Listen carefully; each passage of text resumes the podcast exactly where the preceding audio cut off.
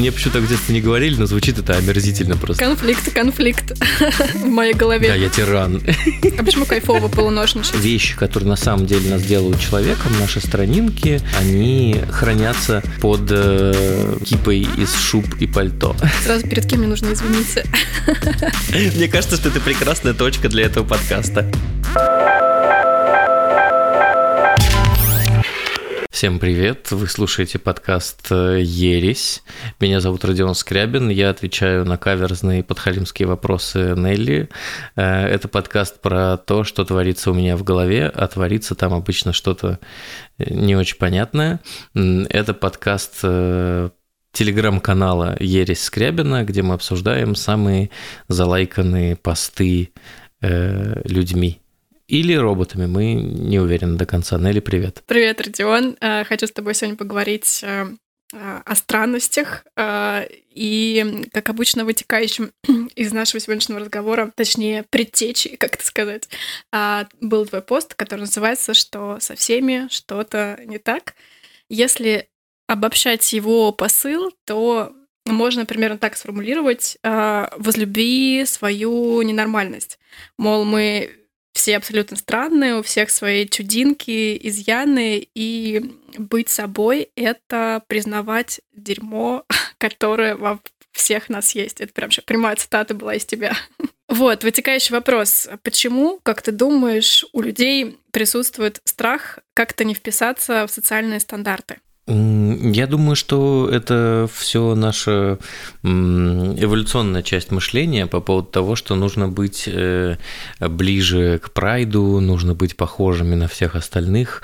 Эм, если мы как бы вписываемся э, в общество, в окружение, в некоторую социальную страту, то мы чувствуем себя более спокойно. Вероятно, это связано с тем, что чем более мы ровные, тем более э, мы безопасны и тем более нам безопасно внутри, потому что любые отклонения от вот этой нормы, они подразумевают некоторый вызов системе, э, некоторую вероятность, что тобой заинтересуются, типа куда ты вылезаешь и так далее. Плюс, э, когда я учился в МИПе, у нас была такая история, мы изучали э, и в группе работали над э, предписаниями, которые нам имплементируют наши родители. Я почему говорю, что это вот именно про культурный слой, потому что в работе в группе видел, как одни и те же предписания вылезали у разных людей. А предписания вылезают обычно в формате каких-нибудь фразеологизмов. Типа, знаешь, мал золотник да дорог, как и как это влияет на, на твою жизнь после того, как тебе все детство это твердили. Вот. Э, и очень много у кого вылезала история про э, не высовываться. Не высовывайся, ты чего лучше всех, всякое такое. Я последняя буква в алфавите. Это ужасно. Слушай, а это, мне, мне почему-то в детстве не говорили, но звучит это омерзительно просто. Я последняя буква в алфавите. Блин, нам прям так учительница очень часто говорила, и прям, знаешь, мне кажется, даже некоторым она чуть ли как указка, типа, я тебе, блин, тут это, не вымахивайся. И вот получается, что есть некоторые, э, есть некоторые механизмы этого уравнения э, в нашем детстве. Вот тебе говорили, что я – это последняя буква алфавита, а потом ты выросла, и тебе руководитель говорит, давай будем взрослыми в переговорах, формулирую я предложение. А ты такая, я – это последняя буква алфавита, как я это буду делать? Конфликт, конфликт вот, в моей голове. Конфликт, абсолютно. Да, да, да, все так. Поэтому э, история про быть как все, не выделяться, это все про э, установки, которые мы получили в детстве, Поэтому всякие э, вещи, которые на самом деле нас делают человеком, наши странинки, наши особенности, они э, хранятся под э, кипой из шуб и пальто. Пусть будет такая формулировка. Вот, ну, то есть люди боятся все это показывать, люди боятся сами э, про себя это думать, потому что гораздо проще, вот с точки зрения даже эмоциональных усилий, гораздо проще не тратить энергию и быть как все. Я слышала отрывок из э, воспоминаний человека, который пережил концлагерь, и там он приводит сравнение, что для выживания в этом месте нужно было быть капли дождя в дождливую погоду. То есть настолько незаметным и так сливаться с обстановкой, что вообще не привлекать внимания, потому что он тогда рисковал своей жизнью. А как ты думаешь, в нашем культурном коде есть э, страх наказания за то, что ты как-то отличаешься от большинства? Знаешь, я всегда очень опасаюсь говорить именно про культурный код, хотя все время почему-то подвожу к этому мысли. Э, у меня всегда в голове звучит э, строгий голос Екатерины Шульман, которая говорит, что менталитет – это что-то, что придумали маркетологи. Вот. Есть очень понятный пример – Э, который работает примерно так же, как э, история с концлагерем. Представь себе, что ты работаешь э, в большой компании, у тебя, значит, там большой коллектив, есть некий руководитель, который... А у меня были такие примеры в жизни, поэтому как бы описываю реальные ситуации, который... Вот если ты очень ровный, если ты все делаешь, причем даже не вовремя сдаешь, не качественно работаешь, а просто вот производишь впечатление работающего человека и не производишь лишнего шума. Тогда к тебе как бы меньше внимания. А если ты чуть-чуть высовываешься, то, значит, с тебя больше всех требуют, э, значит, э, к твоим ошибкам особенно придираются, потому что, ну, там, не знаю, э, у руководителя какой-то страх того, что его сотрудник будет лучше, чем он, или будет активнее, чем он, и ему больше всех будет надо. Вот. И опять же, вот в таком коллективе вырабатывается довольно понятное такое социальное поведение, быть ровнее, быть тише и спокойнее. То есть, если в концлагере, э, вот опять же, да, если мы берем крайние с тобой примеры, если ты не дождинка, то, э, вероятно, тебя э, будут бить, истязать, в конце концов, убьют, то на работе примерно то же самое, только тебя не бьют, истязают и убивают, а дают тебе дополнительные задачи, ругают, отчитывают и так далее, потому что что-то ты вот высовываешься понятная механика. Но ты еще с точки зрения управления какой-то неудобный. Я помню, мы проходили по экономике экономическую модель Японии, и там у них есть э, такой взгляд, что каждый работник должен быть как забитый гвоздь. Если кто-то выделяется, то для него какие-то нужны свои критерии, свои подходы. А если у тебя огромное предприятие, то тебе просто неудобно находить для этого времени. Вот, поэтому это просто еще с точки управления неудобно. То есть понятно, что там в полиндроме, я думаю, что пока еще хватает, наверное, какого-то гуманистического подхода. Но если это будет идти речь о тысячах людей, то, наверное, уже будет сложно. Согласен? Да, я с тобой согласен. Мне поэтому всегда было страшно работать в больших компаниях. И вот если сейчас так посмотреть на мое прошлое и мой карьерный путь, я никогда не работал в больших корпорациях, где люди это вот винтики. И, к слову, про Японию, там же еще помимо того, что каждый сотрудник это гвоздь, там еще и зафиксировано самое долгое пребывание одного сотрудника на рабочем месте. То есть там некоторые люди работают не то что по 3-5 лет, да, как у нас считается долго, а по 20-30 лет. Если ты вышел на завод, собственно, после университета, хороший тон – это доработать на этом заводе до самой пенсии. Вот.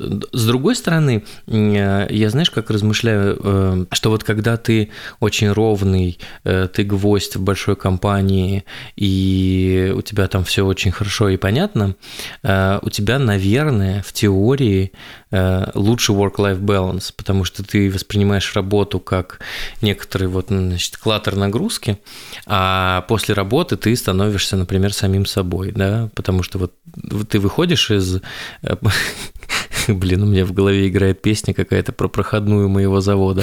Вот, ты выходишь э, с проходной своего завода и перестаешь быть гвоздем. Ты можешь выбрать, на какой маршрут автобуса сесть, э, что поесть на ужин и так далее. Хорошо, если так, плохо, если у тебя еще и, и дома все нормировано, тогда не знаю, что прятаться в книжках, фильмах и телесериалах. Mm-hmm, да, такой побег от реальности. У нас, кстати, в моем городе Э, висят баннеры вдоль дорог, где у нас всячески, как сказать... Где родился, там и пригодился? Ну, вроде, ну нет, не того.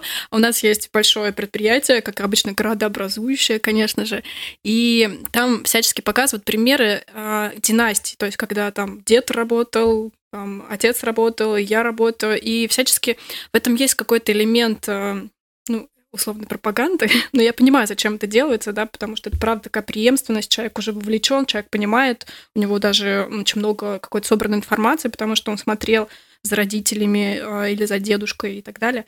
Вот я понимаю, почему так делается.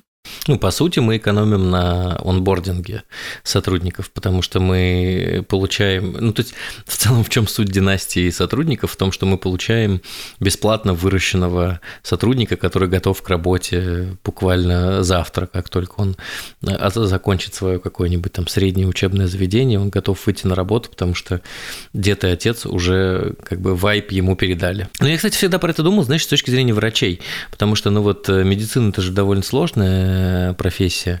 И в среднем э, предполагаю, что если мы не берем традиционных ученых, то на медика дольше всего учиться. Ты сначала заканчиваешь университет, потом что у нас там ординатура, докторантура, вот это вот, э, я не знаю, как это правильно все называется, я уже давно забыл, но классно, когда у тебя родители тоже врачи, и желательно той же самой специальности, и вы можете обмениваться знаниями, они тебе будут помогать разбираться в том, что сложно. С заводом чуть попроще, конечно, но я не знаю, это, это история про какую-то предопределенность, ну, то есть если мой отец и дед работали на заводе, а что строят в Липецке? Это НЛМК, если об этом можно говорить вслух, да. Но почему, почему нельзя? Нельзя, говорить вслух. А НЛМК один из наших клиентов. Я просто сказала, что это элемент пропаганды. Знаешь, какая-то сразу такая негативная коннотация. Сразу перед кем мне нужно извиниться. Не, не надо ни перед кем извиняться. Ну вот, э, меня пугает э, предопределенность в этой, в, в этой истории. То есть, понятно, что у тебя есть какой-то выбор, но общество транслирует тебе, что преемственность в работе – это очень хорошо, что хорошо, если ты похож на своего деда и отца, потому что они молодцы, не работали на заводе заводе. Блин, меня такие штуки очень пугают, мне очень нравится быть самим собой, и пусть все цветы э, цветут, понимаешь, да? Угу. Ну да, то есть это как будто лишает выбора, это очень сильно давит, потому что очень много ожиданий, что я этим человеком был, и надеюсь, что ты этой профессией тоже обладаешь. Слушай, еще интересный момент, знаешь, по поводу механического отношения к работе. С одной стороны, это такая некая сделка, ты все делаешь, все выполняешь э, без какой-то проактивности, но с другой стороны, разве так можно что-то, какие-то такие значимые успехи завоевывать э, с таким механическим подходом? Знаешь, я просто это слышала когда-то в Ошо. Блин, Ошо. Второй раз уже возникает. Интересно, неожиданно. Просто он говорил, что к работе нужно относиться механически. Чаще всего это просто способ заработка. Тут э, не нужно особо там креативить и вовлекаться, там сыпать душой активно. А вот как ты с этим подходом? Это очень глубокий вопрос, Нелли, на него просто, просто не ответить. Смотри, с одной стороны, если бы мы были с тобой популярным подкастом, который слушают э, сотни тысяч человек, то мы бы уже давно огребли в комментариях от людей, которые бы обязательно привели в пример типа попробую на нашем заводе быть не как все. Это с одной стороны. С другой стороны, нужно учитывать, я могу сейчас напутать, но ты меня поправь, если что. Насколько я помню, Оша жил довольно давно. Предполагаю, что э, во времена, когда писался этот трактат, опять же, я могу сейчас э, наврать, может быть, Ошо это New Age вообще, и я все напутал. Значит, зумер, э, зумер. Зумер, зумер, да. Может быть, Ошо это тиктокер, come on, я не знаю. Я не знаю, что ты смотришь, Нелли. Вероятно, вероятно, в то время был востребован механистический труд. Вот. Э, опять же, возвращаясь к тому, что мы с тобой э, представители креативной индустрии, да, звучит омерзительно, но так и есть, мы представители креативной индустрии э, нам довольно сложно понять механистический подход к работе. Ну, важно понимать, что на самом деле, ну вот, подкасты создают в основном представители креативной индустрии а подавляющее население э, страны – это сельскохозяйственные работники, работники тяжелого механического труда. Мне кажется, тут важно понимать, что мы точно не можем оценить их подход э, к работе.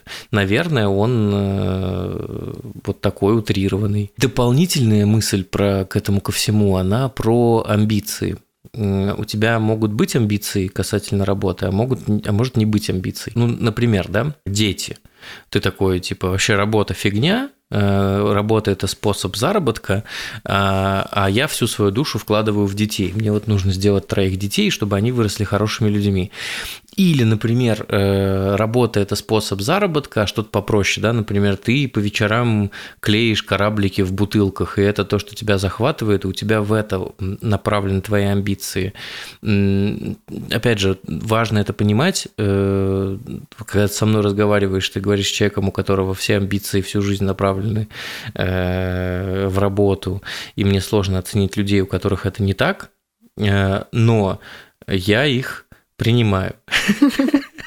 Я знаю, что такие люди есть, и если им интересно, и, э, и э, если их жизнь наполнена чем-то интересным, им кайфово жить, ну, замечательно, что у них э, это получается. Думаю, что да, тут разница в ценностях. Если у тебя вот именно реализация, самоактуализация с точки зрения там, профессионализма и работы, да. Это же, это же именно про то, что мы говорим. Это же именно то, про что мы говорим. Если ты воспринимаешь работу как способ заработка для того, чтобы реализоваться где-то еще, кайф, э, это не с тобой что-то не так. Это, это просто твой способ жить. Э, если ты воспринимаешь работу как Родион Скрябин, и, значит, э, и во сне тебе снятся управленческие решения, которые ты по утрам записываешь в блокнотик, а потом реализуешь, это тоже нормально. Ну, то есть с нами глобально, со всеми все нормально. Ненормально – это какие-то очень отстегнутые флуктуации. Ну, типа, быть маньяком ненормально.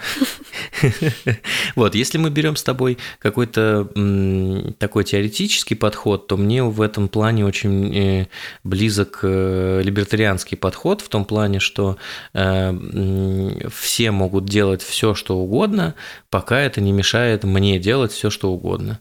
Вот. В общем, если это перефразировать в некоторую родительскую установку, да, чем бы дитя не тешилось, лишь бы не вешалось. Вот, пожалуйста, делайте все, что хотите.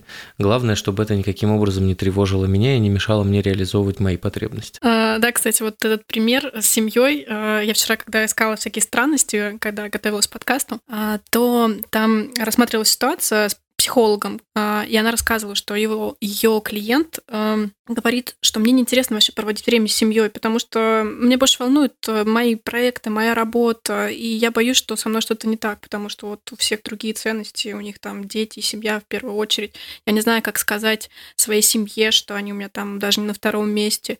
А, и я, ну, в общем, он мечется между вот этими ценностями и не может разобраться, не может себе, с одной стороны, разрешить это все чувствовать, а с другой стороны, стыдиться и виниться. Ну, в общем, такая какая-то история по кругу ходящая. Я тебе могу очень простой пример привести э, на примере меня и моей э, мамы. Угу. У нас с ней абсолютно разные установки, хотя она мне транслировала их в детстве очень активно. У мамы есть установка, она звучит следующим образом. Деньги достаются очень сложно.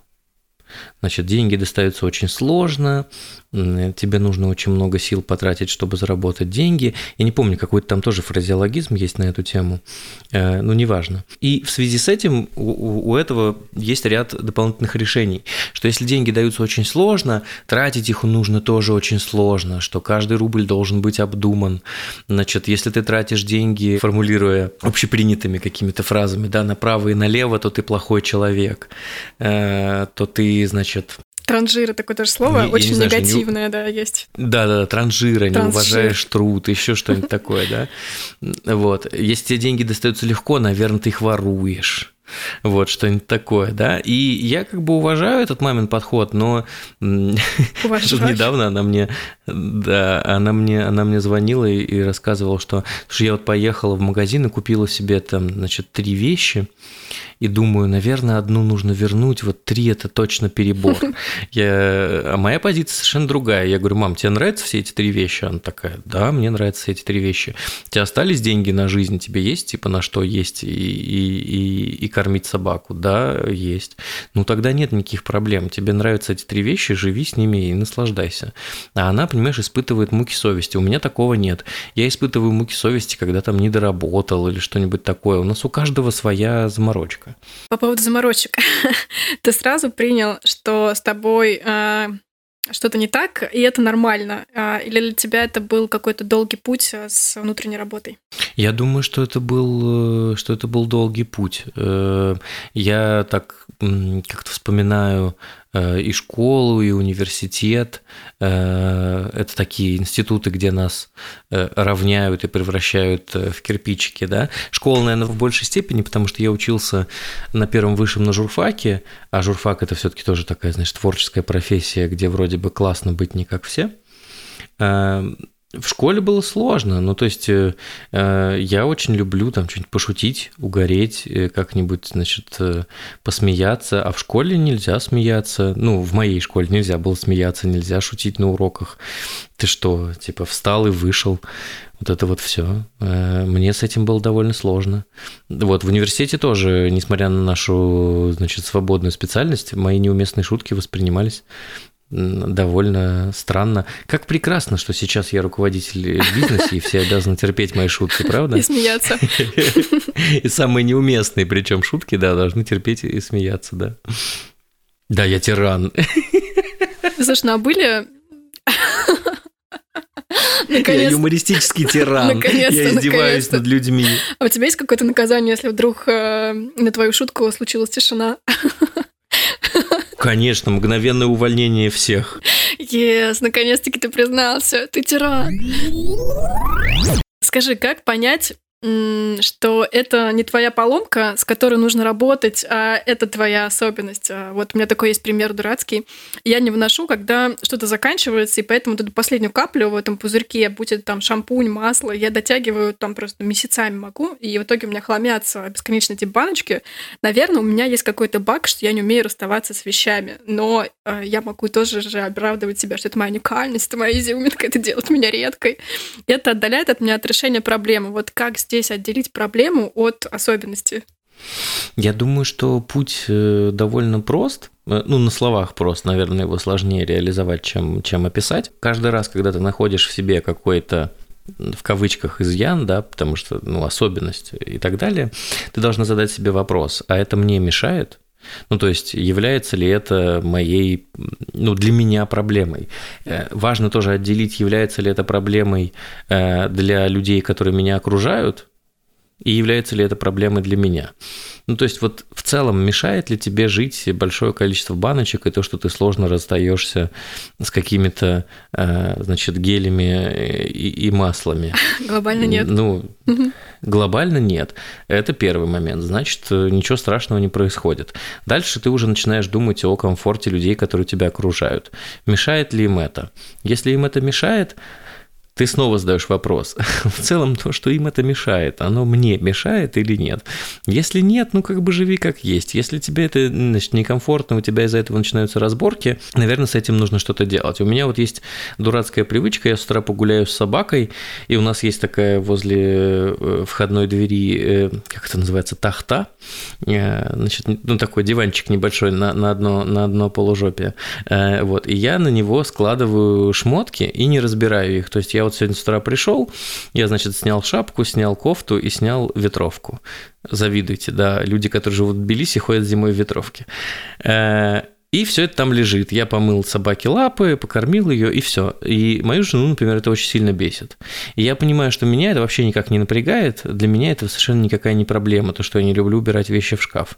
Но Аню это бесит. Поэтому, чтобы не провоцировать проблемы другого характера, я это, ну, с этим работаю и убираю их в шкаф. Мне несложно. Но если бы я жил один, я думаю, что там бы набралось довольно много вещей со временем. А, окей, знаешь, у меня такой вопрос. Сейчас очень много обсуждают тему буллинга. А, и подвергался ли ты когда-то какой-то травле а, из-за своей какой-то инаковости, непохожести? Были ли такие эпизоды? Да, ну, конечно. Э, стоит посмотреть на мои фотографии, э, которые доступны в интернете. Вот. И сразу будет понятно, что я подвергался буллингу, потому что я, значит, всю жизнь э, был слегка более я сейчас пытаюсь как-то э, интеллигентно сформулировать слово толстый. Э, значит, я был чуть больше, чем другие люди, чуть более объемным. Вот. И, естественно, я подвергался буллингу, и это, значит, надо мной как-то издевались немножко в школе и так далее. Э, а в чем вопрос? Ну, то есть, да, буллинг был, я пережил его, он сделал меня сильнее. Как ты с этим справлялся? Как ты, не знаю, компенсировал, не знаю, придирки по этому поводу? Ну, вот, например, я могу теоретически представить, что ты, э, там, не знаю, перформил своим чувством юмора, таким образом, не знаю, отводил внимание от какого-то недостатка, который казался значимым для других людей. Ну, тут, знаешь, важно разделять то, что, э, ну, я для себя, э, это понятно, что это не, универс, не универсальная история про борьбу с буллингом, но для себя я определял это следующим образом, что в целом буллингом занимаются те люди, которые мне глобально неприятны, то есть это, ну, то есть это не люди, которые мои близкие или мои друзья или какие-то мои приятели. Чаще всего надо мной издеваются какие-то люди, э, которые плохо меня знают, которые, ну, в общем, мало отношения ко мне имеют. Поэтому в целом это никак не влияет на мой внутренний мир, это вот некоторое препятствие к хорошему настроению, которое возникает со стороны. Я, конечно, ни хрена не был таким осознанным в школе, поэтому я страдал, э, значит, тихо плакал в подушку и компульсивно заедал.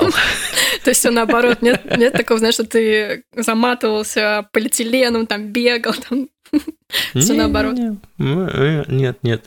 Возможно, это было бы неплохо, и сейчас я выглядел бы иначе, но нет, такого не было, я компульсивно заедал проблемы. Поэтому, ну, типа, блин, мне кажется, что более-менее каждый проходит буллинг. Э, э, если ты не толстый, то ты слишком худой, если ты не слишком худой, то ты рыжий, если ты не рыжий, то тупой, если не тупой, то слишком умный. Поэтому в целом, опять же, вот принятие того, что ты какой-то особенный, э, и это про любого человека, потому что мы все друг на друга не похожи. У кого-то там, типа, знаешь, нос с горбинкой, а у кого-то, э, значит, как бульба.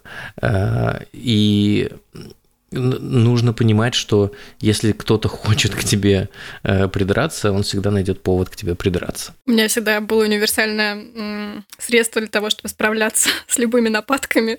Это мне мама когда-то сказала. У меня мама такая достаточно нарциссическая такая натура. Она говорила, что они тебе просто все завидуют. Я с вот этим каким-то чувством все время отделалась от э, нападок. Мне кажется, это тоже какой-то не очень хороший конечно, совет, потому конечно. что... Я возвышаюсь. Потому что когда ты ну да, ты когда ты растешь с мыслью о том, что тебе завидуют, э, не могу сказать, что это прям какая-то правильная, правильная стратегия. А, а за что тебя булили в школе? Слушай, я как-то рано очень сложилась совсем. И вот всякие вот эти там шлипки по заднице бесконечные, вот все эти какие-то, что типа мне нужно идти в порно звезд. Постоянно какая-то такая была штука дурацкая. Я, возможно, мама была права, они завидовали.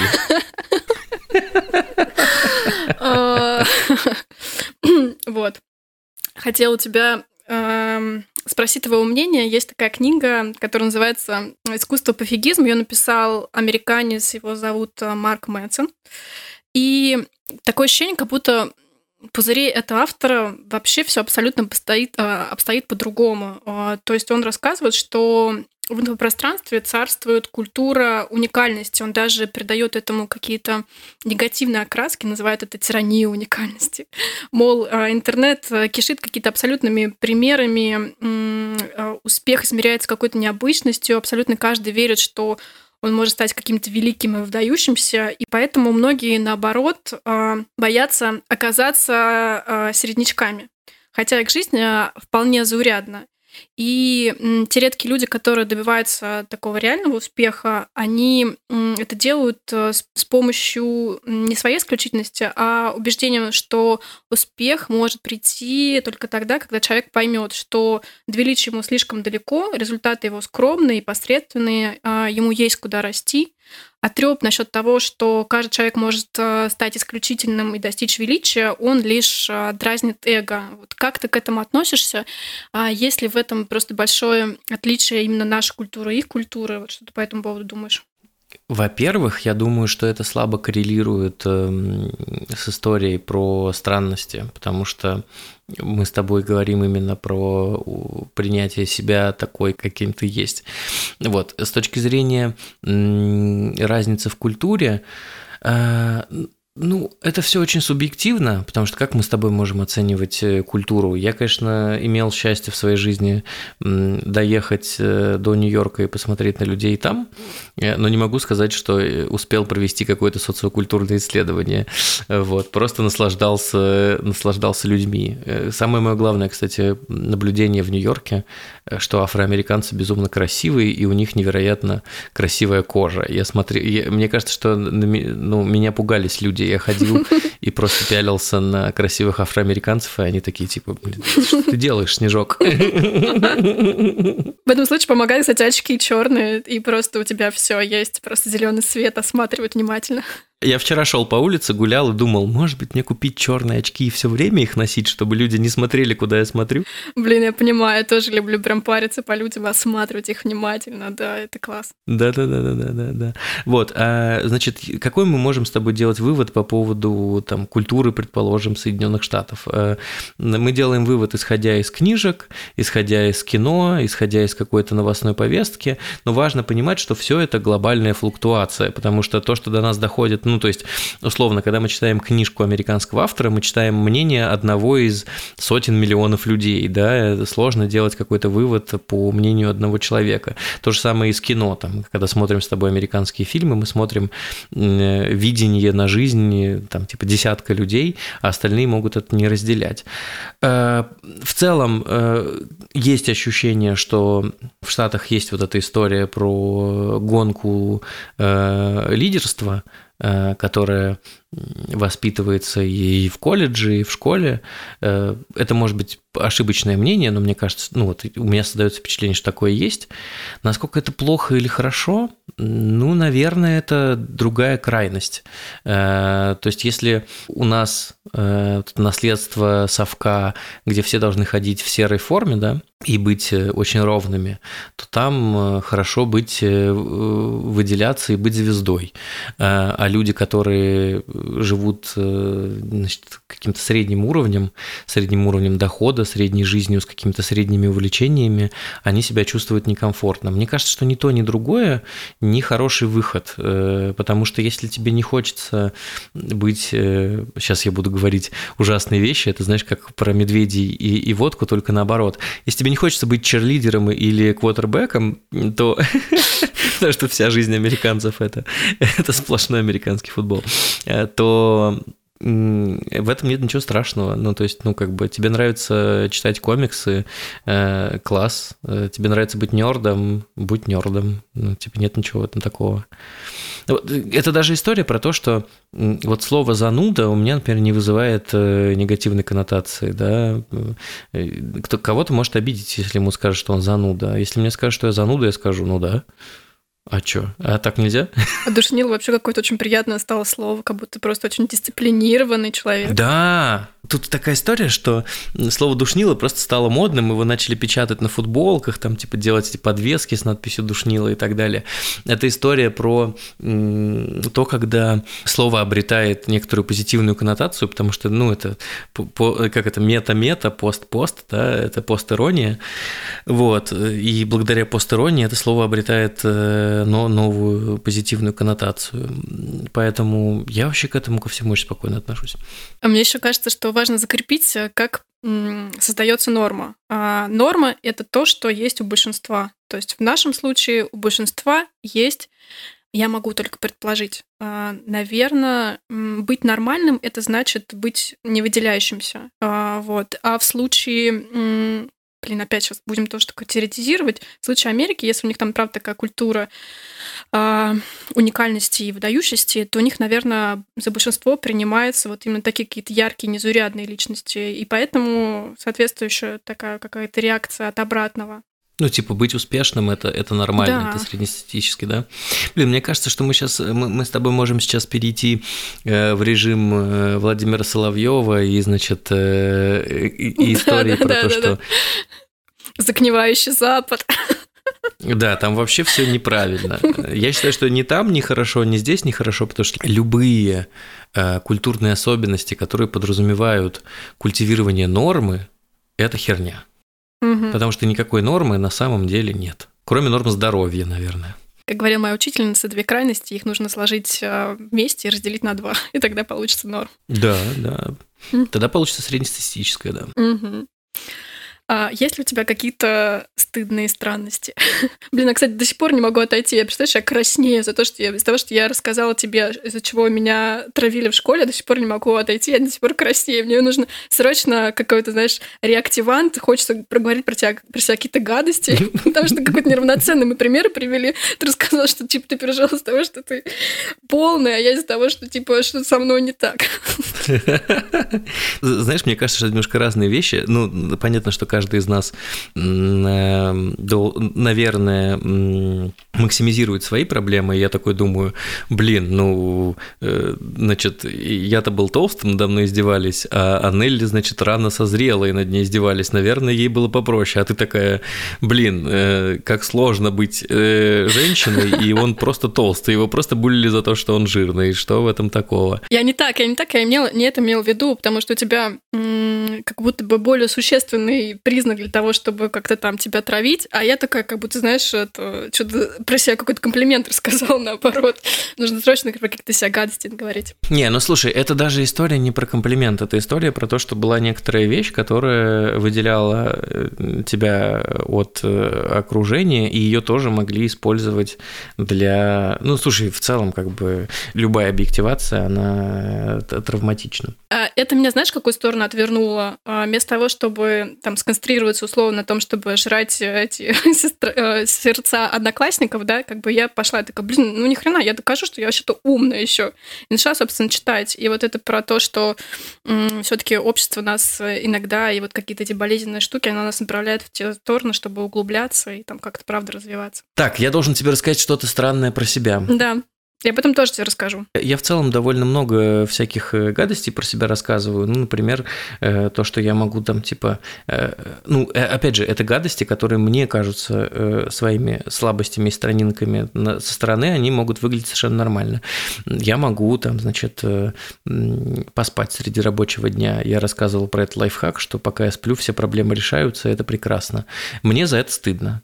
Ну, правда, стыдно. Хотя кто-то скажет, замечательно, наверное, человек умеет так распределять свои задачи, что у него хватает времени на поспать, да, а мне за это стыдно. Или что я там, типа, люблю полуношничать. Э, я понимаю, что потом я весь день разбитый, э, и я неэффективный, и я как бы с вечера себе э, дал установку, что весь следующий день я ничего хорошего не сделаю, но я люблю полуношничать. Ну, ничего не могу с этим сделать, мне за это стыдно. А почему кайфово полуношничать? Ой, у меня, знаешь, у меня вообще с этим такая история. Я очень люблю раннее утро и люблю позднюю ночь, потому что ранним утром все еще спят, а поздней ночью все уже спят. И никого, никто не шумит, никто не возмущается, никто не производит вот этот информационный информационный шум, я очень люблю быть с собой наедине. Такое время для тебя, да? Да-да-да, это лучше всего организовать либо поздно ночью, либо рано утром. Поэтому я вот, например, просыпаюсь э, раньше всех, чтобы с собакой погулять, и вот там типа вот эти пару часов, которые э, у меня есть с утра, это одни из лучших часов в моей жизни. Это не потому, что я там не люблю свою жену или мне претит общество людей, просто я очень люблю быть с собой наедине. Звучит так, как будто тебе кайфово в одиночестве. Обычно это такое какое-то очень редкое качество. Да-да-да, но это же можно, это же, это же можно трансформировать, это же можно э, выкрутить в историю, ага, ты не любишь людей, ты, наверное, мизантроп, вот ты какой мерзкий, какая, какая ты тупая мразь. Но это не так. Окей, okay, э, поделюсь своим мы, нам с подружками иногда хочется прокричаться. И мы не всегда можем поехать в лес, э, и мы идем в парк, в какую-то обычно любимую часть, и делаем вид, как будто мы кого-то зовем. Обычно мы зовем кого-то определенного. мы так говорим «Валера! Валер!» Как будто мы кого-то потеряли. Тут одна такая странность. А еще... По-моему, это круто. А еще в Ютубе я иногда смотрю, вот у меня это, знаешь, тоже какое-то стыдное удовольствие. Я смотрю... Guilty pleasure? Типа, да-да-да. А, некоторые выступления из голоса и плачу. А, я не могу это объяснить. Наверное, это, знаешь, как а, какой-то там собородок из какого-нибудь там а, Верхнеулюйского там какого-нибудь района приезжает а, и делает то, что у всех там вызывает какой-то там огромный отклик. Это почему-то для меня так кажется красиво, что какие-то профессионалы признают. Это тоже для меня почему-то вот какая-то история с провинциальностью, она для меня какая-то, наверное, важная. Я придумал четыре стыдные вещи. Мне за них иногда стыдно, но чаще всего я с ними, э, значит, э, смирился э, и живу с ними как есть. Первое, я обожаю компульсивные покупки. Если мне скучно, я могу себе что-нибудь купить. Шопоголик. Мне, мне не нравится это слово. Оно. У, него- у него есть у него есть какая-то окраска, оно да, оно какое-то женское. Вот, но последнее время это выражается в виниловых пластинках. Я такой, так, мне грустно, я хочу купить все альбомы группы Gorillaz. Э, вот. Э, второе – это компульсивное заедание. Когда мне грустно, я могу прям э, есть до тошноты. Правда, это омерзительно. Но что с этим поделать, оно есть. Э, третий факт – я обожаю порнуху.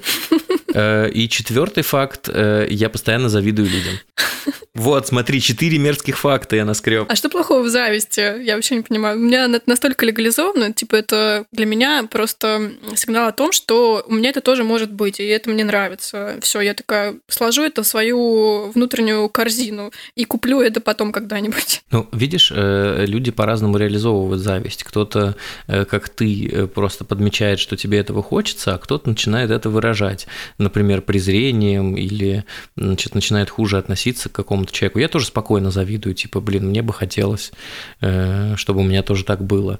Э, Могу пофантазировать на эту тему, да, но э, в целом зависть считается неизменным чувством. По-моему, зависть же грех.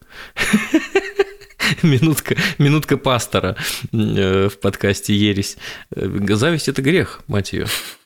Нам нужен здесь эксперт. Срочно. Окей. Сейчас просто вырывается такой эфир. А, окей, у меня еще, знаешь, какая штука от множества слов в моей голове какая-то есть ассоциация с цветом. Ну, то есть, там, вторник у меня какой-то кисельно-розовый, там, например, и вот все примерно вот так вот от большинства. Не знаю, как это странно. Не, ну это странненько, но, но скорее весело. Просто у меня из-за этого хаос в голове, потому что у меня мало того, что какая-то анализ с точки зрения смысла, так у меня еще какое-то вот э, наслоение этих цветов в голове, и поэтому, когда мне задают какие-то вопросы, особенно вот такие, знаешь, сложные, как вот для меня как дела, это вообще сложно. Типа, просто что мне вот тебе из моего хлама именно, ну, как сказать, подсветить и вытащить. Вот, поэтому мне сложно что-то там упорядочить из-за именно такого ассоциативного ряда. Окей, давай тогда заканчивать. У меня все мои по традиции подхалимские вопросы кончились. А, Прекрасно. Давай подведем итог.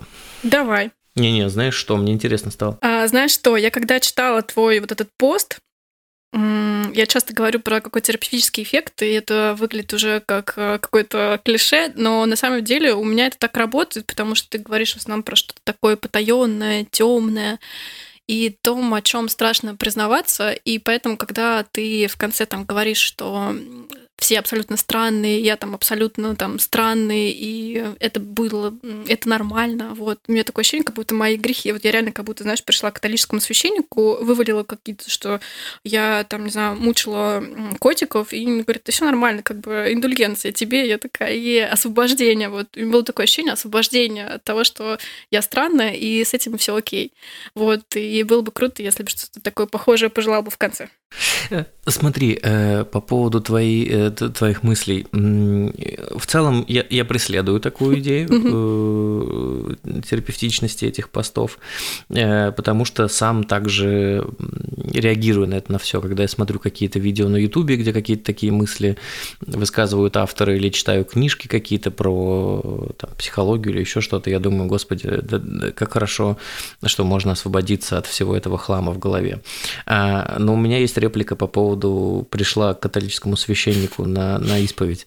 Я очень не люблю культы как раз-таки, потому что культы подразумевают институт нормы, культы подразумевают институт вот этой греховности, негреховности и так далее. Вот мы с тобой абсо- абсолютно нормально относимся к зависти, да? Религия говорит нам, что зависть это плохо, поэтому мне не очень нравится. Э, С точки в- в- в конце, да, как, как итог, правда нужно принять э, себя, условно это один из важных, очень сложных навыков. Чтобы было проще принять себя, нужно сначала принять то, что все вокруг капец какие странные. Ну, правда. Посмотрите на Дмитрия Нагиева. Ну, прям от... чувак отбитый. А почему? Мне кажется, наоборот, такой какой-то конвенциальный красавчик с вот этими зубами из как будто ванны сделанной. Что с ним не так? Ну, он ведет себя странно. То есть понятно, что всем это заходит, то, что он такой типа мачо и так далее, но он же мог бы быть нормальным, он же мог быть спокойным, среднестатистическим чуваком с поставленным голосом, который говорит, а теперь на сцену выйдет Настасья э, Петрова из... Да-да-да, Самбурская.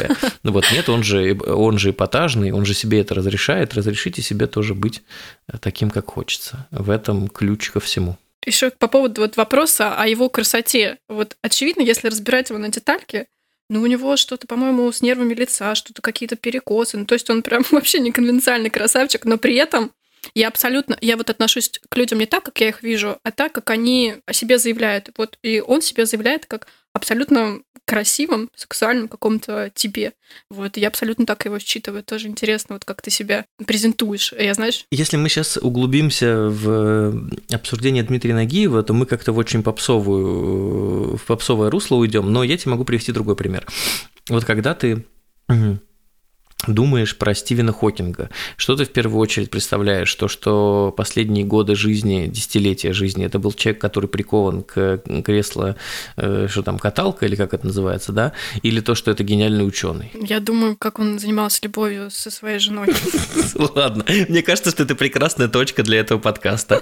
Э, подписывайтесь на канал э, Ересь Скрябина, принимайте себя такими, какие вы есть, и подписывайтесь на этот подкаст, ставьте звездочки, оставляйте комментарии комментарии. Э, обнимаем. Всем спасибо, всем пока.